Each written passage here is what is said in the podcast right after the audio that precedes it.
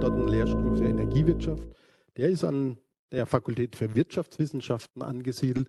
Also wir kommen eher aus der ökonomischen Perspektive, aber natürlich ist die Energiewirtschaft an der Schnittstelle angesiedelt.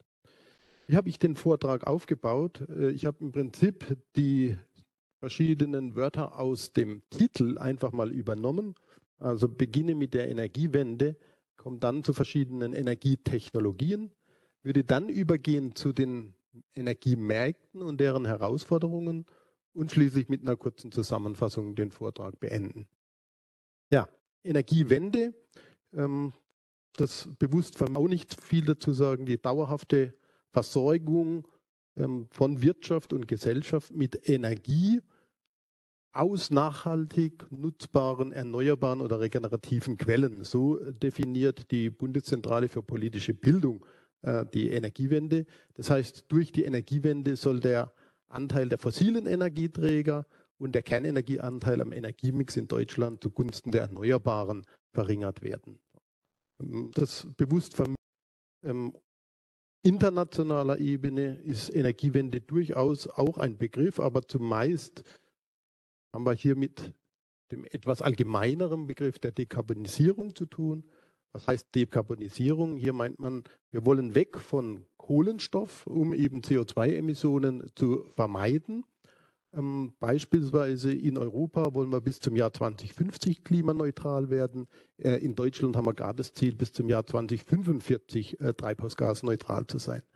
Auch der Begriff der Dekarbonisierung ist zu hinterfragen. Besser wäre vielleicht das ganze Defossilisierung zu nehmen. Das bewusst vermieden wir auch weiter Carbon benötigen, äh, also Kohlenstoff. Es geht darum, weg von fossilen Energieträgern zu kommen. Ich glaube, das ist das Ziel. Gut, Deutschland bis 2045 treibhausgasneutral. Wo, wo stehen wir hier? Und das bewusst der äh, Darstellung ähm, unseres ähm, Ministeriums mitgebracht, vom BMWK das eben zeigt, äh, die Millionen Tonnen CO2-Äquivalenten, die in Deutschland emittiert werden, beginnend im Jahr 1990, wo wir noch über 1200 Millionen Tonnen CO2-Äquivalente emittierten. Sie sehen, im Jahr 2020 lagen wir bei 730 ungefähr, also haben eine Minderung, das bewusst von 90 von 41 Prozent realisieren können. Da hat uns auch Corona ein bisschen geholfen, damit wir das erreichen konnten. Sie sehen es dann wieder, also das ist eigentlich schon eine Prognose, aber es ist so, im Jahr 2021 ist es wieder angestiegen. Äh, und Sie sehen hier den Pfad, den wir erreichen wollen, um bis zum Jahr 2045 tatsächlich treibhausgasneutral zu sein. Und äh, man sieht, es ist also wirklich eine Herausforderung. Auch die Abschätzung im Projektionsbericht äh, sieht so aus, dass das bewusst noch etwas höher liegen. Also wir haben hier einiges zu tun, insbesondere in den nächsten acht Jahren, sieben Jahren jetzt nur noch. Bis zum Jahr 2030 haben wir das Ziel, 65 Prozent gegenüber dem Jahr 1990 gemindert zu haben an CO2-Äquivalenten. Also das ist wirklich äh, eine Herausforderung. Und Sie sehen hier auch die verschiedenen Sektoren. Man erkennt hier unten die Energiewirtschaft, die bis zum Jahr 2020 doch schon äh, deutliche, äh, das bewusst realisiert hat. Äh, gerade im Verkehrssektor sieht man, dass da die Minderung leider noch ähm, bei weitem nicht so weit fortgeschritten ist. Dieses Ziel ist also sehr ambitioniert. Das erkennt man auch, wenn man sich den Primärenergieverbrauch in, in Deutschland mal anschaut. Das ist hier dargelegt in Petajoule, das bewusst vermieden. Also Peta 10 hoch 15 Joule. Wenn wir alle nicht so wahnsinnig viel damit anfangen, aber äh, wenn Sie das mal umrechnen würden auf, auf äh, jede Person in Deutschland, so die, die 13.000, 14.000 Petajoule, die wir noch verbrauchen, äh, dann sind das, ich glaube, wir waren so bei 12.000 oder 13.000 ähm, Kohlebriketts pro Person, was da verbraucht wird. Also Unmengen an Primärenergie, die, die wir verbrauchen, das bewusst vermehrend. Auch da haben wir eine Reduktion gegenüber 1990. Also wir liegen jetzt so bei knapp 12.000 äh, Petajoule, die wir hier noch verbrauchen. Ähm, aber wenn Sie sich, sehen, wel, sich anschauen, welche Energieträger, dann erkennen wir, dass wir eben noch sehr, sehr viel äh, fossile Energieträger einsetzen, um unseren Primärenergiebedarf zu decken. Sie sehen hier grün, das sind die Erneuerbaren, die sind so größenordnungsmäßig im Jahr 2002 das bewusst vermieden. Ich glaube 17 Prozent vom gesamten Primärenergieverbrauch. Ja, äh, Sie sehen hier ist noch die Kernenergie, dann haben wir die, die, Gase, also im Wesentlichen Erdgas, Mineralöl, insbesondere eben im Verkehrssektor und dann die Kohlen. Ja, und da wollen wir natürlich jetzt all das hier ersetzen, um im Jahr 2045 tatsächlich klimaneutral zu sein. Und auch hier, glaube ich, erkennt man schon sehr, sehr gut die Herausforderung. Das bewusst vermieden. Ja, welche Energietechnologien haben wir, um diese Dekarbonisierung realisieren zu können? Ähm, da zeigt sich relativ klar, dass wir sicherlich den Energieträger Elektrizität in Zukunft noch deutlich stärker einsetzen werden, weil die elektrische Energie und die Elektrizität relativ einfach zu dekarbonisieren ist und dann diesen dekarbonisierten Energieträger eben auch in anderen Sektoren vermehrt einzusetzen. Ja, das ist die sogenannte Sektorkopplung, dass wir also in Zukunft mit elektrischer Energie äh, Mobilität bereitstellen oder auch äh, heizen. Manche sprechen von der All-Electric Society mittlerweile. Ähm, ich habe das bewusst vermieden und äh, habe es mal More Electric Society. Also wir werden sicherlich mehr elektrische Energie ähm, in, in Zukunft benötigen. Warum können wir den Energieträger Elektrizität relativ einfach dekarbonisieren? Gut, da haben wir eben eine ganze Menge an Optionen. Ähm, zum einen, die habe ich mal ganz bewusst nach oben gesetzt, die Energieeffizienz, also dass wir uns hinterfragen, können wir nicht mit dem äh, Energieträger Elektrizität deutlicher und Storage, als wir das heute noch tun. Und dann eben die Dekarbonisierung zum einen durch verstärkten Einsatz erneuerbarer Energien realisieren. Das ist im Prinzip der Pfad, den Sie eben schon angedeutet haben, den wir in Deutschland im Wesentlichen eingeschlagen haben. Es gibt natürlich auch noch die Strategie, weiter fossile Energien zu nutzen, das CO2 dann abzuscheiden und zu speichern. Ja, dann sehen Sie hier verschiedene Begriffe, also CCS, Carbon Capture und Storage. Das äh, CO2 wird abgeschieden und dann gespeichert oder man versucht, das, das Carbon, also den CO2 oder den Kohlenstoff zu nutzen. Dann wären wir bei CCU. Wenn wir das verbinden mit ähm, Bioenergie, dann nennt sich das BECS, äh, wo, wie, womit wir sogar negative Emissionen dann realisieren können. Und, und DAC steht für Direct Air Capture, das heißt, wir ähm, ändert, scheiden CO2 aus der Luft ab und ähm, speichern das. Ja, auch hier können oder dadurch können wir natürlich negative Emissionen realisieren. Also das ist sicherlich eine, ähm, eine, ein Weg, eine Strategie, eine Strategie, die gegangen werden kann. Die war in Deutschland lange Zeit äh, eher nicht im Zentrum der Diskussion, ganz im Gegenteil. Mittlerweile habe ich den Eindruck, dass sich das ein bisschen ändert. Eine andere Strategie wäre natürlich, und Sie haben Frankreich zu Recht angesprochen, die Kernenergie weiter auszubauen. Äh, darauf äh, haben wir in Deutschland jetzt in unserer Dekarbonisierungsstrategie eben verzichtet. Das heißt, äh, hier sind wir eher in den oberen zwei in Deutschland, aber in anderen Staaten, je nachdem wie das System auch ausgeprägt ist, sieht es anders aus. Ich habe hier ein paar Pünktchen gelassen. Sicherlich gibt es noch weitere Dekarbonisierungsstrategien.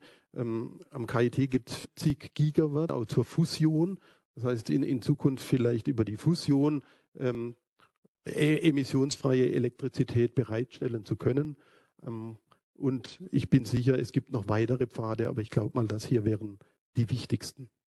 Okay, bleiben wir in Deutschland. Wie zig Gigawatt in Deutschland die äh, Strategie aus. Also wir wollen die Erneuerbaren deutlich ausbauen und zwar im Wesentlichen eben die oberen drei, die Photovoltaik, ähm, die Wind Onshore und die Wind Offshore. Ich habe Ihnen hier mal in die Klammer geschrieben, was wir denn aktuell an installierten Kapazitäten von diesen drei Technologien haben, damit wir ja den, den Zubau, den wir gleich sehen werden, der angedacht ist, auch einschätzen können.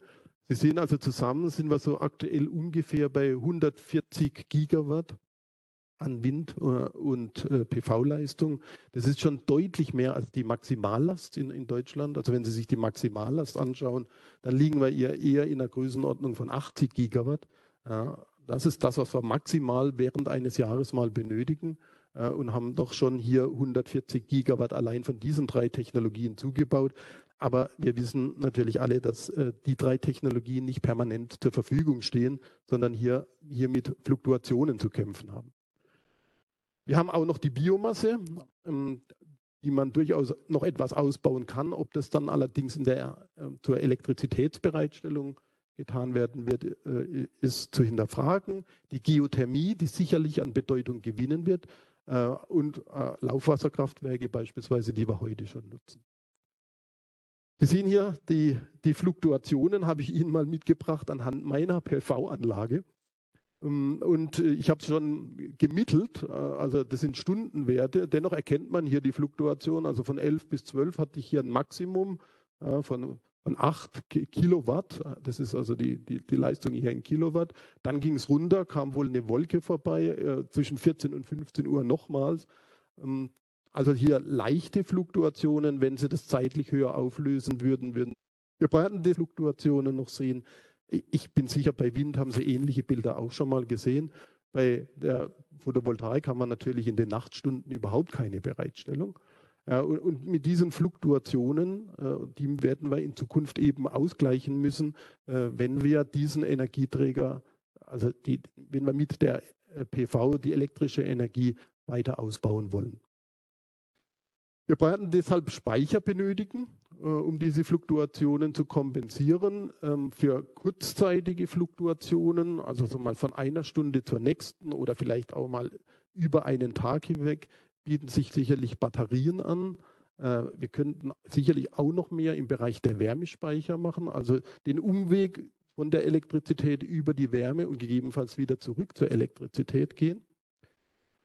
Herausfordernd ist sicherlich, was wir an, an Langzeitspeichern in Zukunft benötigen.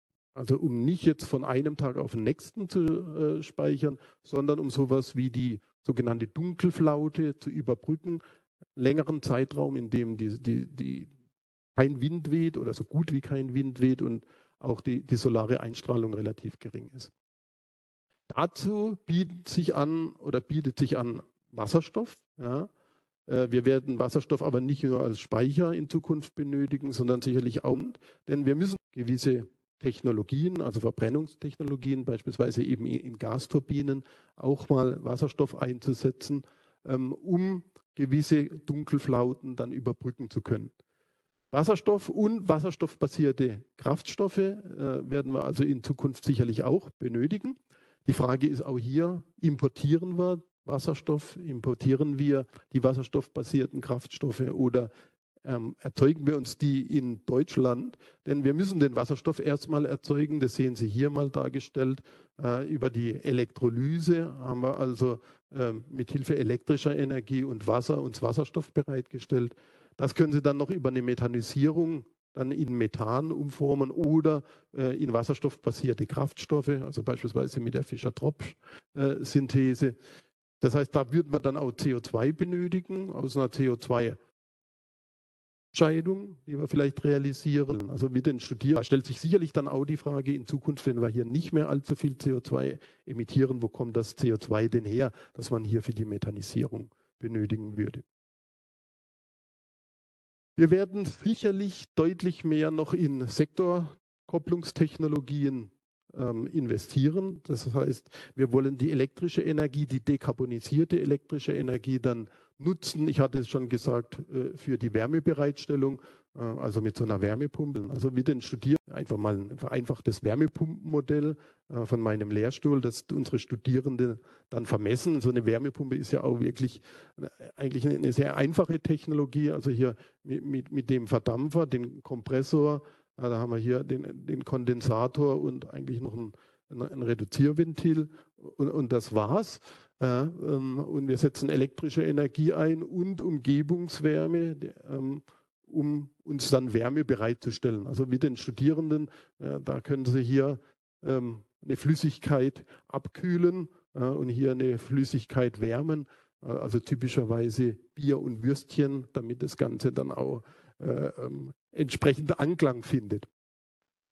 Anderes Sektor, Kopplungstechnologie werden sicherlich die Elektrofahrzeuge sein, also elektrische Energie dann eben verstärkt im Verkehrsbereich einzusetzen. über die Möglichkeiten der CO2 ab. Ja, es gibt und Speicherung habe ich schon gesprochen. Wie gesagt, ähm, bislang in Deutschland noch nicht sehr intensiv diskutiert.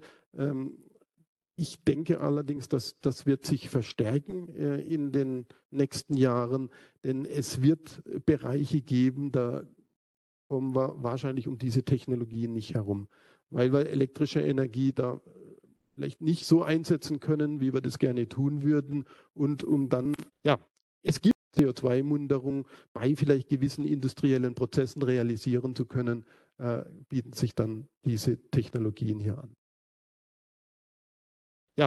Es gibt Langfriststrategien, wohin die Reise dann gehen soll in Deutschland. Die sind nicht von uns, sondern das haben äh, hat ein großes Konsortium gemacht, in, insbesondere Kollegen vom Fraunhofer Easy, auch aus Karlsruhe. Und Sie sehen hier, ich habe mal ein Szenario herausgepickt. Das nennt sich C45 Strom. Es ist also ein, Szenario, das sehr stark auf den elektrischen Energieträger Strom setzt. Äh, und Sie sehen hier über die Jahre hinweg, also bis zum Jahr 2025 mittlerweile, die Stromerzeugung in Terawattstunden.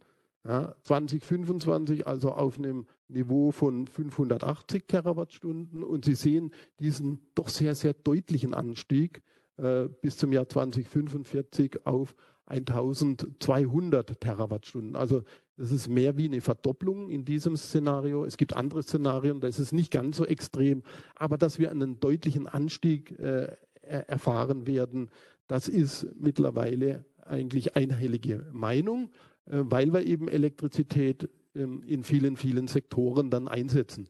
Und wie wird diese Elektrizität bereitgestellt? Hier unten grün, das ist Import. Also man erkennt hier, die Kollegen gehen hier davon aus, dass man in Deutschland deutlich mehr importieren wird. Aktuell exportieren wir noch mehr, als wir importieren an elektrischer Energie. Das scheint sich äh, nach diesen Analysen äh, umzustellen. Sie sehen hier die PV, die Photovoltaik. Und äh, hier sehen, dann haben wir hier Wind onshore und Wind offshore. Und hier oben ähm, noch Wasserstoff, was hier in die Lösungen kommt, naja, so ab dem Jahr 2030 ungefähr. Hier mal äh, Kapazitäten dargestellt, um den Vergleich zu dem, was wir heute haben, nochmal zu verdeutlichen. Wenn Sie sich erinnern, äh, Wind, ähm, Offshore, Onshore und PV hatte ich Ihnen schon dargestellt. Und äh, hier sehen wir jetzt im Jahr 2045 430 äh, Gigawatt an PV. Also gerade eben hatten wir, waren 70 gesehen. Ja, also ein extremer Zuwachs. 160 Gigawatt an äh, Wind onshore. Da sind wir momentan unter 60 Gigawatt noch. Ja, und dann Wind offshore auf 70 Gigawatt ausgebaut. Ja. Äh, wenn Sie das mal im Jahr 2025, also weil alte einander gegenüberstellen, auch hier äh, sehen die Kollegen schon die Notwendigkeit eines drastischen Ausbaus ja, ähm, der, der, Photovoltaik, der, der Wind onshore auf 77 Gigawatt und dann bis zum Jahr 2030 auf 115 Gigawatt. Also das sind wirklich sehr, sehr ambitionierte Pläne. Äh, und wir hören es ja äh, immer wieder in der Presse, dass dieser Ausbau nicht so vorankommt, äh, wie wir uns das wünschen würden. Weil Alte nur für Deutschland analysiert, sondern sie haben natürlich auch für Gesamteuropa sich angeschaut, wie dann eine Dekarbonisierungsstrategie denn aussehen würde. Hier sehen Sie wieder die installierten Leistungen und hier sieht man jetzt auch, dass es in anderen Ländern ähm, dann eben nochmal andere Technologien gibt. Hier unten in, in Rot, nee, in Gelb, Entschuldigung, das ist beispielsweise die Kernenergie, also die installierte Kapazität im Jahr 2030 ähm, und dann hier im Jahr 2045, wo man zwar auch von dem Rückgang, leichten Rückgang der installierten Kapazitäten hier ausgeht, weil alte äh, stillgelegt werden, aber durchaus auch neue gebaut werden. Aber äh, in Summe ähm, haben die Kollegen hier auch eine Reduktion gesehen. Aber sehr, sehr wichtig ist, auch europaweit haben wir eben die Tendenz, deutlich mehr äh, elektrische Energie bereitzustellen und auch hier eben einen deutlichen Ausbau, insbesondere der PV, der Wind onshore, Wind offshore, gerade so in, in Randlagen, also in Skandinavien und in, in Südeuropa, doch einen deutlichen Ausbau der äh, wir in dieser drei fluktuierenden erneuerbaren Energien im Besonderen. Ja, damit verbunden ist, jetzt komme ich wieder auf unsere Analysen zurück, ähm, ähm, ein deutlicher Bedarf an Netzausbau. Also wir arbeiten mit europäischen äh, Stromnetzen, die haben wir nachgebildet. Die, die Farben hier symbolisieren verschiedene Spannungsebenen und ähm, analysieren dann, wenn es eben zu einer Verschiebung der Kraftwerkskapazitäten kommt, ist das elektrische Netz denn in der Lage, ähm, einen sicheren Stromfluss zu gewährleisten. Und wir erkennen eigentlich in all unseren Analysen deutlich, äh, dass äh, wir vor einem erheblichen Netzausbau stehen und zwar eigentlich auf allen Spannungsebenen, dass wir den etwas reduzieren können. Wir werden ihn nicht vermeiden können nach unseren Analysen, aber wir können ihn reduzieren, indem wir die in Zukunft uns zur Verfügung stehenden Flexibilitäten deutlich besser nutzen, als wir das heute tun. Also wenn wir so massiv die Elektromobilität, äh, Electric Vehicles, dafür steht das EV, ausbauen, wenn wir so massiv die Wärmepumpen aber auch dann können wir diese Flexibilitäten eben auch nutzen, die Wärmepumpe dann zu betreiben, ja, denn die ist ja oft mit einem Speicher noch äh, ausgerüstet, dann zu betreiben, äh, wenn wir ausreichend elektrische Energie haben. Das Elektrofahrzeug dann aufzuladen, wenn wir ausreichend äh, elektrische Energie haben. Und das habe ich Ihnen, beziehungsweise mein Kollege, der Herr Siegner, mal auf dieser äh, Grafik dargestellt. Also hier sehen Sie die Ankunftszeit eines, äh, eines aber auch ist. Ja, und dann wird er sofort ähm, an die Ladesäule angeschlossen und dann können Sie das natürlich sofort aufladen. Ähm, Sie können aber auch nach der Mindestreichweite, die sicherlich ein Wunsch des Fahrers ist, die dann einzuhalten, vielleicht die Ladung mal unterbrechen äh, und haben dann eine große Flexibilität, wann sie den laden. So ein Fahrzeug steht ja den Großteil des, des Tages äh, und, und, und bewegt sich nicht, aber auch in, in Violett mal angedeutet, äh, wenn wir auch noch in die Möglichkeit kommen, bidirektional zu laden. Das heißt, das Fahrzeug zu laden und wieder elektrische Energie vom Fahrzeug zurückzuspeichern. Dann haben wir noch mehr Flexibilitäten. Ähm, hier können wir dann sozusagen diesem Pfeil auch wieder zurückspeisen. Also da haben wir sehr, sehr viel Flexibilitäten, die es zu nutzen gilt im zukünftigen Energiesystem. Das hilft uns marktlich, das hilft uns aber auch um den Netzausbau zumindest etwas reduzieren zu können. Jetzt habe ich Ihnen Erzeugungsseite gezeigt, äh, Netzseite, dann fehlt natürlich dann eben Energienachfrage. Ähm, und das ist etwas, auf dem wir auch tätig sind. Und da muss ich sagen, auch wir, also auch die Forschung tut da noch zu wenig. Ähm, das Energieverhalten, das Energienachfrageverhalten richtig zu verstehen und dann auch adäquate Anreize zu generieren, um dieses äh, Verhalten ähm, ähm, anzureizen. Sie sehen hier das Energy Smart Home Lab am KI, dann eben Wohncontainer, in denen wir Personen leben lassen. Also wenn Sie mal Lust und Zeit haben, sechs Wochen in Karlsruhe verbringen wollen, dann lade ich Sie herzlich ein, da einzuziehen. Ähm, das ist ein Gebäude, das wirklich mit modernster Technik ausgerüstet ist. Es ist alles vernetzt. Äh, und Sie sehen hier, die Bewohner haben solche Tableaus, die gibt es auch nochmal an den Wänden, mit denen Sie genau sehen können, was denn verbraucht wird. Und wir geben Ihnen dann eben Signale und versuchen zu verstehen, was für den Nutzer wichtig ist und auf welche Anreize er reagiert und auf welche Anreize er nicht reagiert. Ich fand auch im letzten Winter, als wir ja die Energiepreiskrise hatten und Gas einsparen äh, wollten, ähm, sehr deutlich, dass wir auch hier die Reaktionen der Nachfrager unterschätzt haben. Ja, also die Kunden, wenn man ihnen Informationen gibt, ähm, sind die durchaus sozusagen auch sehr schnell auf kreative Lösungen, wie sie Energie, ihren Energieverbrauch reduzieren können, beziehungsweise wie sie ihn auch verlagern können. Ich meine, das ist eine der Hauptaktivitäten, die wir hier haben. Also über variable Tarife dann eine Lastverlagerung zu realisieren. Wir haben aber auch äh, hier Versuche durchgeführt, ob denn die Kunden bereit sind, auch auf eine gewisse Versorgungssicherheit mal zu verzichten. Also zu sagen, wenn ich einen geringeren Strompreis bekomme, äh, bin ich denn nicht bereit, ähm, am Folgetag mal eine Stunde Versorgungsunterbrechung ähm, auf mich zu nehmen. Und auch hier waren die Ergebnisse erstaunlich. Anfangs hatten die Bewohner große ähm, Befürchtungen, dass wenn ihnen da mal für eine Stunde der Strom abgestellt wird, äh, dass das in einem Chaos endete. Äh, das war aber ganz und gar nicht der Fall. Wenn man das rechtzeitig angekündigt hat, äh, dann waren sie sehr schnell in der Lage, sich darauf einzustellen, ähm, sodass das eigentlich zu überhaupt keinen Problemen geführt hat.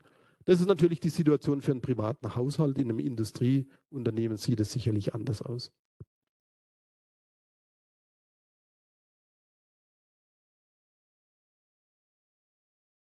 Ja, das waren meine Ausführungen zu Energietechnologien.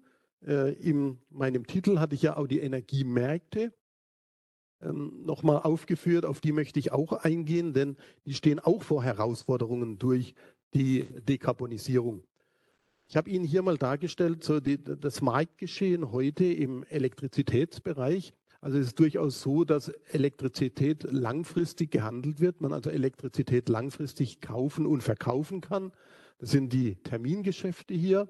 Ähm, also ein Unternehmen, Energieversorgungsunternehmen wird langfristig Strom kaufen, Strom verkaufen. Äh, ganz wichtig ist dann, um 12 Uhr des Vortages findet eine Auktion für die Elektrizität für den Folgetag statt, und zwar für jede Stunde, beziehungsweise auch für jede Viertelstunde. Wir haben dann hier um 15 Uhr eine Auktion. Sie sehen hier, und dann gibt es einen kontinuierlichen Handel im Prinzip bis fünf Minuten vor Lieferung. Also wir sind heute schon in der Lage, Strom auch relativ kurzfristig noch zu handeln, was sehr wichtig ist für die Integration erneuerbarer Energien, die ja relativ schwer zu prognostizieren sind. Und je näher ich Strom kaufen oder verkaufen kann vor der eigentlichen Lieferung, desto besser ist das für die erneuerbaren Energien. Sie sehen hier auch auf dieser Folie, da möchte ich aber nicht äh, jetzt näher drauf eingehen. Wir, wir können nicht nur äh, Elektrizität verkaufen, sondern es wird auch Regelenergie und Regelleistung verkauft. Das benötigt der Netzbetreiber, um einen stabilen Netzbetrieb gewährleisten zu können. Also da kann ich mich als Kraftwerksbetreiber, kann ich mir dann überlegen, verkaufe ich meine Leistung eher über einen solchen äh, Regelarbeits- oder Regelleistungsmarkt oder gehe ich über die Geschäfte mit der Elektrizität, über den Day Ahead oder die, die Intraday-Auktion. Ganz zentral ist sicherlich äh, der, der, der Head-Handel, also ich, die Auktion heute für, für morgen. Ja, äh, das findet statt an der Epic Spot, das ist die, die Börse, die wir haben. Ähm, und was macht man da? Man bietet also für den Folgetag, macht man Angebote, Strom zu einem bestimmten Preis kaufen bzw. verkaufen zu wollen. Ja, Sie sehen hier die Angebote auf der Angebotsseite, also das, das wären die, die, die Kraftwerksbetreiber, die sagen, okay, wenn ich morgen von 11 bis 12 produzieren soll, dann möchte ich aber zumindest äh, diesen Preis hier haben. Ja? Und das wird dann angeordnet äh, entsprechend der ansteigenden Gebote. Das nennt man Merit Order. Vielleicht haben Sie davon auch schon mal gehört. Sehr oft in der Presse war jetzt auch in den letzten Monaten intensive Diskussion, ob man dieses Marktdesign nicht ändern sollte. Und Sie sehen hier dem gegenübergestellt die Nachfrage, genauso Gebote. Wir als Nachfrager bieten natürlich nicht auf dem Markt, das machen dann größere Unternehmen für uns, die sich mit Strom einkaufen und dann im Prinzip die, Strom, die, die, die Elektrizität an die Kunden liefern. Und äh, in der Ökonomie typisch Angebot und Nachfrage, der Schnittpunkt hier führt zu einem Marktpreis. Und wir haben bei dem Day-Ahead-Handel im Prinzip das Prinzip, oder wir haben das Prinzip, dass es genau einen Preis gibt. Ja? Also wenn das jetzt die Stunde von 11 bis 12 wäre am morgigen Tag, das sind die Angebote, das ist die Nachfrage, das wäre der Marktpreis. Der, diesen Marktpreis erhält jeder. Also auch dieses Kraftwerk hier, das äh, hier angeboten hat, zu diesen Preisen erhält den Marktpreis. Das hat auch zu sehr starken Diskussionen geführt, ob das dann das Richtige ist. Ähm, es ist allerdings so, Sie müssen beachten, wenn man auf so einem Kurzfristmarkt handelt, also ich mache heute ein Angebot für morgen, dann sind nur die Grenzkosten entscheidungsrelevant oder die variablen Kosten. Die Fixkosten habe ich, ob ich jetzt produziere am folgenden Tag oder nicht, die Fixkosten habe ich. Ich werde immer dann produzieren, wenn der Ökonom sagt, ich einen positiven Deckungsbeitrag mache. Wenn der Preis also höher ist als meine variablen Kosten, beziehungsweise ich müsste genauer sagen, als meine Grenzkosten. Dass der hier angeboten hat und jetzt diesen Preis bekommt, heißt nicht, dass er jetzt zwangsläufig hier einen riesen Gewinn macht, sondern er macht einen Deckungsbeitrag, der hilft ihm, seine Fixkosten zu decken. Vielleicht ist der Beitrag auch größer als das, was er benötigt. Ja, und das führt dann zu solchen Großhandelspreisen. Die können Sie an der EPEC Spot ablesen. Das ist hier einfach eine fiktive Kurve, die ich Ihnen mal gegeben habe. Die beginnt jetzt um 8 Uhr morgens bis 8 Uhr abends. Äh, weiß auch nicht, warum ich jetzt diese Zeitintervalle rausgeschnitten habe. Das gibt es für alle 24 Stunden eines Tages. Ja, und jeder Punkt ist im Prinzip der Schnittpunkt, den wir hier auf dieser Folie gesehen haben. Also in den Nachtstunden typischerweise eher geringe Preise, dann in den Morgenstunden äh, steigt der Preis. Jetzt haben wir hier den Fall, dass es dann über die Mittagszeit äh, wieder abfallend ist und dann gegen Abend ansteigt. Ähm, diesen Verlauf haben wir typischerweise an sonnigen Tagen in den Mittagsstunden, wenn die Photovoltaik sozusagen in den Markt drängt. Ich gehe da gleich nochmal drauf ein. Also das sind die stündlichen Großhandelspreise und die können Sie sich für jeden Tag äh, im Prinzip ab ähm, bei der e Epic Spot ablesen. Also die Markträumung, Angebot versus Nachfrage und da haben wir den Schnittpunkt. Äh, hier würde dieses Kraftwerk jetzt den Preis setzen. Die Kraftwerke hier hinten, die sind nicht mehr im Markt. Wir wissen, die Nachfrage ist unterschiedlich. Das ist vielleicht zu einem Zeitpunkt mit einer geringen Nachfrage. Hier mal den Zeitpunkt mit einer sehr hohen Nachfrage. Da setzt jetzt dieses Kraftwerk den Preis, deutlich höherer Preis. Und in meiner Grafik ist das das letzte Kraftwerk, das hier im Markt ist und das überhaupt vorhanden ist. Dieses Kraftwerk würde in dieser Situation natürlich auch nur seine Grenzkosten decken. Seine Fixkosten kann dieses Kraftwerk hier nicht decken. Ja? Wenn also all die 8760 Stunden eines Jahres hier das die maximale Nachfrage ist und äh, wir hier diesen Schnittpunkt dann im Maximum hätten, dann wüssten wir, dieses Kraftwerk würde irgendwann aus dem Markt gehen, weil es seine Fixkosten nicht decken kann. Wir brauchen also zwangsläufig eine Situation, in der wir Knappheit haben, damit auch das letzte Kraftwerk, das wir benötigen, in der Lage ist, seine Fixkosten zu decken. Das habe ich Ihnen mal da, da, dargelegt. Also hier ist das letzte Kraftwerk. Ich habe dann einfach die Linie nach oben verlängert, um einen Schnittpunkt zur Nachfrage realisieren zu können. Also hier brauchen wir eine gewisse Nachfrageflexibilität. Einige Nachfrager werden weniger äh, erhalten, als sie eigentlich haben wollten, beziehungsweise eben zu unterschiedlichen Preisen. Äh, und dadurch setzt ich hier einen Preis, der höher ist als die Grenzkosten des letzten Kraftwerkes und damit kann auch das letzte Kraftwerk noch seine Fixkosten decken. So etwas braucht man in einem liberalisierten Markt, wie wir den heute haben. Okay. Wir haben jetzt in den letzten Jahren sehr stark die Erneuerbaren in Deutschland in den Markt äh, gebracht. Sie sehen hier, das war die Angebotskurve ohne die Erneuerbaren. Äh, Schnittpunkt mit der Nachfragekurve. Hier hätte das Gaskraftwerk jetzt den Preis gesetzt. Jetzt haben wir viele Erneuerbaren im Markt. Das wird weiter und weiter zunehmen und die verdrängen natürlich die anderen Kraftwerke aus dem Markt. Das heißt, unsere Merit Order ja, wird nach rechts verschoben. In meinem Beispiel, bei gleicher Nachfrage, würde jetzt das Braunkohlekraftwerk den Preis setzen, der deutlich geringer ist. Vielleicht haben Sie vom Merit Order Effekt schon mal gehört. Also verstärkte Integration Erneuerbarer führt auf den Großhandelsmärkten dazu, dass der Großhandelspreis sinkt. Und das hatten wir ganz deutlich gesehen, so in den Jahren zwischen 2010 und 2020. Die Großhandelspreise waren sehr, sehr gering. Ja, äh, wenn Sie sich also direkt am Großhandel eindecken konnten mit der elektrischen Energie, was vielleicht große Unternehmen tun können, da konnte man sehr günstig die elektrische Energie äh, beziehen.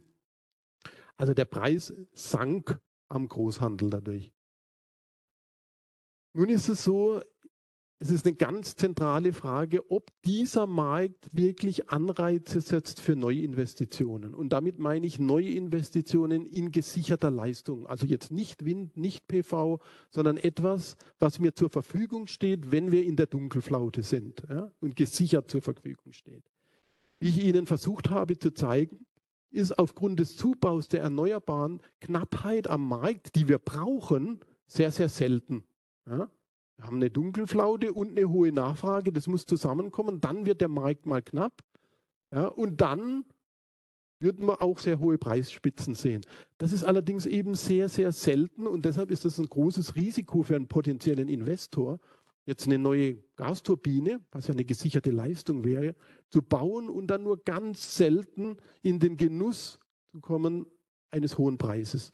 Viele Jahre würde vielleicht die Gasturbine überhaupt nicht benötigt, weil wir keine Knappheit haben. Und da wir doch eher risikoaverse Investoren haben, ist es tatsächlich für den Markt ein großes Risiko. Wir haben dazu schon vor etlichen Jahren Studien gemacht, wo wir identifiziert haben, bis zum Jahr 2030 brauchen wir so eine Größenordnung von 20 Gigawatt an gesicherter Leistung, die neu in den Markt kommen muss.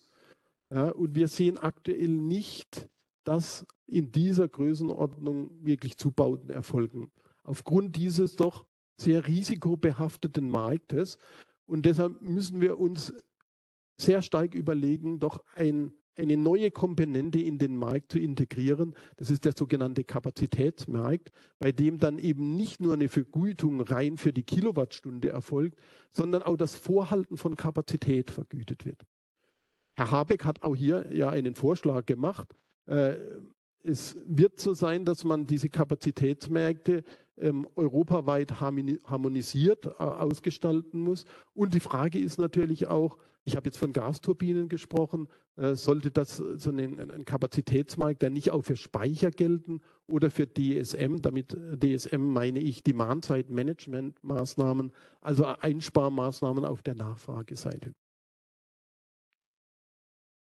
Was haben wir noch an Herausforderungen markttechnisch? Sie sehen hier wieder meine Einspeisekurve, äh, die fluktuiert, der PV. Und wann speise ich viel ein? In den Mittagsstunden. Und wie wir gerade gesehen haben, wenn viel Erneuerbare einspeisen, dann ist der Marktpreis gering. Also wir haben bei den Erneuerbaren systematisch das Problem, dass die Großhandelspreise immer dann gering sind, wenn die einspeisen. Ich speise in den Mittagszeiten ein, da speist die gesamte Photovoltaik ein.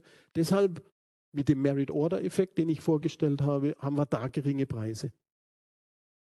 Ich habe Ihnen hier mal dargelegt, meine Anlage, äh, wenn ich diese Einspeisung vermarktet hätte und äh, an einem, das war die Einspeisung am 23. Mai, und man hätte mir den Börsentagesdurchschnittspreis dafür gezahlt, dann hätte ich drei Euro für die eingespeisten Mengen erhalten. Äh, wenn ich tatsächlich den stündlichen Großhandelspreis in den Stunden hier, in denen ich einspeis, eingespeist habe, ähm, wenn ich die bekommen hätte, hätte ich knapp einen Euro bekommen.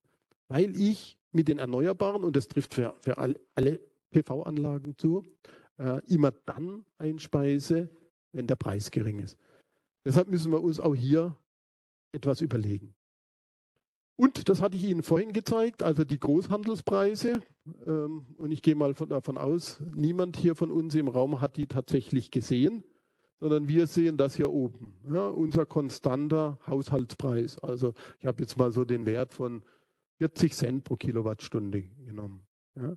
Wir sehen die Fluktuationen, die es am Markt gibt, überhaupt nicht. Wenn wir die nicht sehen, dann werden wir natürlich auch unsere Flexibilität nicht bereitstellen. Haben wir ja keinen Anreiz. Wir zahlen immer die 40 Cent, egal wann wir die, die elektrische Energie abnehmen. Also wir müssen uns bemühen, diese Schwankungen, die man am Markt sieht, tatsächlich auch zum Kunden zu bringen, damit der sich so verhält, wie es für den Markt optimal ist. Jo, lassen Sie mich zusammenfassen. Dekarbonisierung führt zur Umgestaltung der Energiesysteme. Ich glaube, das äh, ist uns allen klar. Viele Technologien, die wir benötigen, ähm, sind vorhanden. Wo wir sicherlich noch Bedarf haben oder wo ich den Bedarf noch sehe, ist bei den Langzeitspeichern. Ja, hier bedarf es noch weiterer Lösungen. Die Strommärkte werden immer wetterabhängiger. Wir sehen, wenn eben die Sonne scheint, viel PV einspeist, dann hat es einen Einfluss auf die Großhandelspreise. Die Strommärkte werden volatiler. Wir müssen uns anpassen an den Märkten an immer, mit immer kürzeren Vorlaufzeiten, also Strom möglichst bis kurz vor der Lieferung handeln zu können. Ja, denn wenn Sie so eine Einspeisung langfristig prognostizieren müssen, also vielleicht ein paar Tage davor, dann haben Sie da natürlich große Fehler drin. und kurze Produktzeiten. Also ich hatte gesagt, Strom wird für jede Stunde des Folgetages gehandelt, auch für jede Viertelstunde. Aber vielleicht müssen wir diese Produktzeiten auch noch weiter reduzieren. Wir müssen die Knappheitsinformationen, die uns der, der Markt, der Großhandelsmarkt zeigt, auch tatsächlich an die Endkunden weitergeben. Sonst brauchen wir uns nicht zu wundern, dass die Flexibilität eben nicht genutzt wird. Ich bin überzeugt, wir brauchen einen neuen, ähm, ein neues Marktsegment, um gesicherte Leistung anzureizen, also einen solchen Kapazitätsmarkt. Wir müssen uns überlegen, wie, wie, werden sich die Erneuerbaren denn langfristig finanzieren, denn ich habe Ihnen gerade diesen Kannibalisierungs- äh, äh, vorgestellt. Also wir sind hier auf einem guten Weg, aber äh, wir haben natürlich auch eine ganze Menge an Herausforderungen. Ich habe Ihnen vorhin die Ziele gezeigt, die Ausbaugeschwindigkeiten, die sind natürlich extrem ambitioniert. Ja, ich glaube, wir alle wissen, dass an vielen Stellen Personal fehlt, um so etwas umzusetzen. Wir brauchen andere Materialien, als was sie bislang in der äh, elektrischen Energieversorgung hatten. Ähm, wir werden verstärkt solche importieren müssen. Wir werden auch elektrische Energie importieren. Wir werden Wasserstoff importieren. Äh, wir begeben uns also auch wieder hier in Abhängigkeiten. Also auch das sollten wir berücksichtigen bei unserer Dekarbonisierungsstrategie. Und wir sollten auch berücksichtigen äh, die sozialen Implikationen, die mit dieser Transformation einhergehen. In diesem Sinne danke ich Ihnen ganz recht herzlich für die Aufmerksamkeit.